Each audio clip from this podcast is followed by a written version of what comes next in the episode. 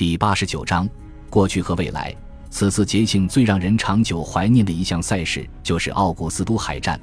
比罗马举办过的任何娱乐活动都更宏大、更费钱。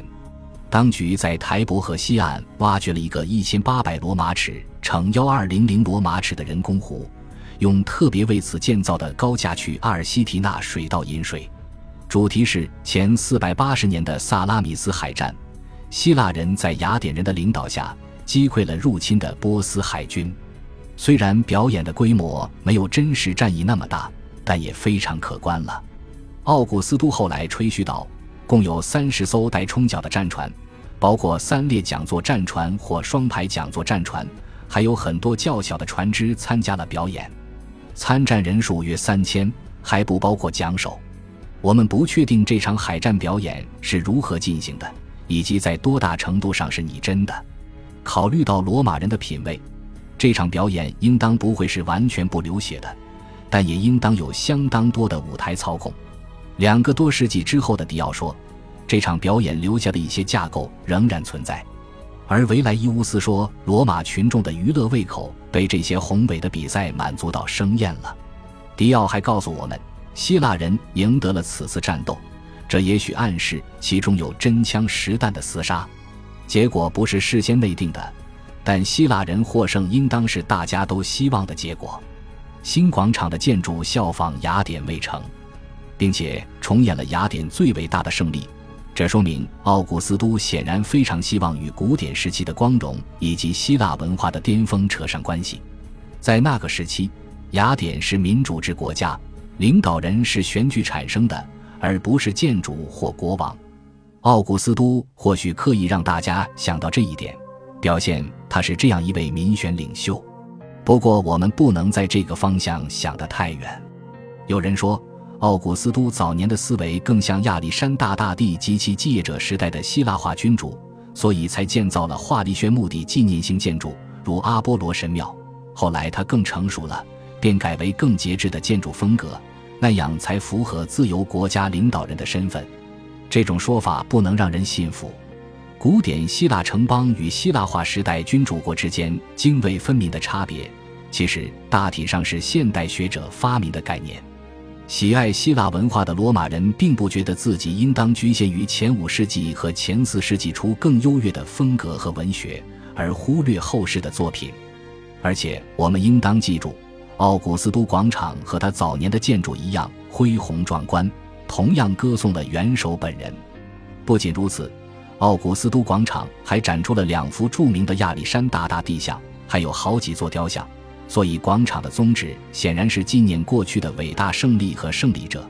而不是与他们的政治背景扯上联系。同样的建筑和同样的符号可以与不同主题联系起来。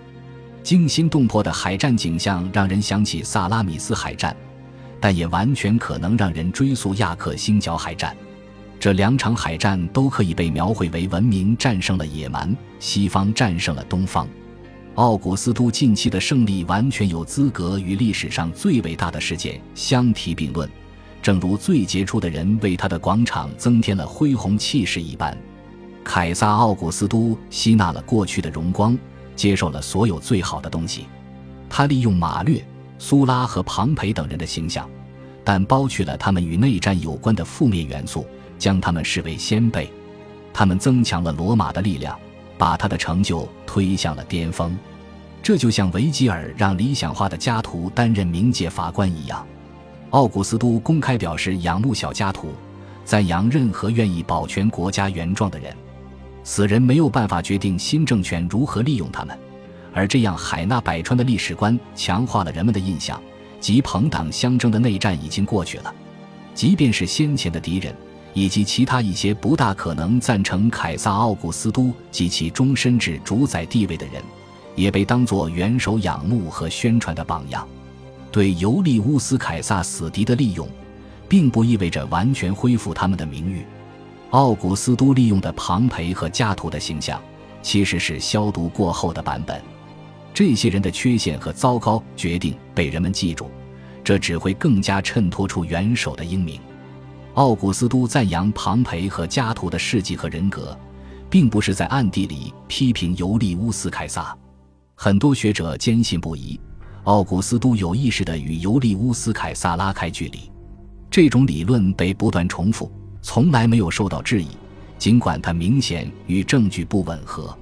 先称他为乌大维，后称为奥古斯都的习惯，也鼓励了这种理论，却让我们忘记，虽然他在前四十四年之后多次改名，但他始终被称为凯撒。的确。他在早年崛起的岁月比后来当权时期更常援引养父的名字，但这其实并没有学者们说的那样明显。他仍然被称为凯撒奥古斯都，完成了独裁官的很多建筑工程，并在新广场颂扬他的尤利乌斯祖先。更广泛的罗马历史及英雄，如埃尼阿斯和维纳斯、罗慕路斯和马尔斯，被增添到这个家族当中，或与其拉上关系。私人家史与国家历史融合起来，就像纪念建筑糅合了私人和公共的光荣一样。诗人奥维德强调说：“复仇者马尔斯神庙既表现了为尤利乌斯·凯撒复仇诺言的兑现，也表现了成功向帕提亚复仇、收回军旗。在此处和其他地方一样，奥古斯都将自己和亲人抬高到公共生活的中心。”他个人的成就与广大人民的福祉融为一体。尤利乌斯·凯撒如今已经是神，不能简单的把他当做又一个罗马英雄，所以他的雕像在神庙内，而不是和尤利乌斯氏族其他成员在一起。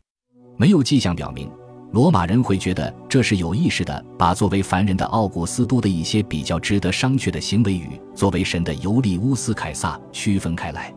从政初期的罗马贵族常大谈特谈自己的父亲和祖先，将他们的成就作为自身价值的证据。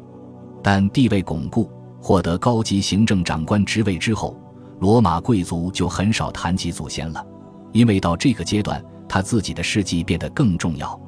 一个人的祖先不是他的竞争对手，不过如果他的成就与祖先比肩或甚至超越他们，肯定是件好事。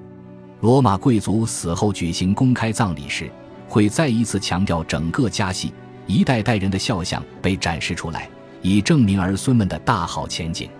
内战之后，奥古斯都较少谈及尤利乌斯·凯撒，仅仅因为这么做是很自然的。任何罗马贵族家庭都会这么做，尽管可能不会像他那样突出。此时他自己的行动和胜利比养父的重要的多，所以得到广泛宣传。尤利乌斯·凯撒没有被遗忘，更没有被刻意压制，他的声望和荣耀继续加强着养子的威望，但没有必要再大肆宣传。凯撒·奥古斯都已经接管大局，远远超越了养父的光荣，但后者的纪念建筑仍然屹立，他的雕像繁多而引人注目，他的形象有时对养子仍然有用。说到底。毕竟是尤利乌斯·凯撒将尤利乌斯氏族从默默无闻提升到威震天下的地位，并让凯撒之名崛起于所有罗马贵族姓氏之上。一个世纪之后的塔西佗说，在奥古斯都治下，历史写作衰败了，不是因为遭到了镇压和审查，而是因为历史学家们极尽阿谀奉承之能事。罗马的传统是，撰写史书的人只能是那些参与历史构建的人。即参加辩论、制定法律和领兵作战的元老，只有这些人才有能力理解伟大事件是如何发生的。但在奥古斯都在位时，这些人如果想要在政坛有一番作为，就要依赖元首的善意。渐渐的，元老们要么不再写近期历史，要么只写溜须拍马的作品。这不仅仅是取悦奥古斯都的问题。更重要的是，很多人都愿意忘却自己在内战中的所作所为。德鲁苏斯的次子克劳迪宣布自己打算写一部内战史，李维亚和他的母亲安东尼亚悄悄的但坚决的劝他放弃这个念头。奥古斯都时期最有影响力的历史著作是李维写下的，这绝非偶然。李维是一个来自意大利北部的贵族，毕生没有从政。他不必关心赢得官职，对政治和战争也没有直接的经验。阿西尼乌斯·波利奥认为李维的作品有着强烈的偏狭守旧意味，但没有人怀疑李维的勤奋。他最终撰写了一部从罗马建成到德鲁苏斯去世的罗马史，共计一百四十二卷。我们不确定这部书是何时发表的，其中有些书卷可能在奥古斯都去世后才发表。李维写引言的时候，内战正酣，所以引言的语调非常抑郁。但随着局势好转，他的语调也发生了变化。李维不属于梅瑟纳斯的文人圈子，尽管他与奥古斯都关系不错，但绝不是官方的宣传机器。然而，他作品的立场与元首的很多观点相符。肯定与元首政权推行的罗马身份与文化吻合。李维具有强烈的爱国主义精神，但也倾向于道德评判。在他看来，当罗马人道德水准高、尊重传统和神奇，并奉行美德的时候，罗马就繁荣昌盛；而各阶级，尤其是领导人民的元老们腐化堕落时，罗马就蒙受失败、秩序紊乱并发生内战。李维《罗马史》的大部分。包括讲述最后一个半世纪的葛卷，只有简略的概述流传下来，所以对于他如何描写具体个人，我们只能猜测。保存至今的几卷对某些事件的描写，确实与奥古斯都广场上很多最杰出的人的铭文有很大出入。有的是细节上的差别，如前一百六十八年埃米利乌斯·保卢斯打败珀尔修斯国王的战争的确切天数；有的差别则反映了截然不同的传说。对于某些个人，广场铭文的说法与其他史料有着显著差别。有一篇概述表明，李维严厉批评了马略的晚年和他前八十八年年末返回罗马大开杀戒的事情，而新广场的马略雕像铭文没有提及这些。感谢您的收听，喜欢别忘了订阅加关注，主页有更多精彩内容。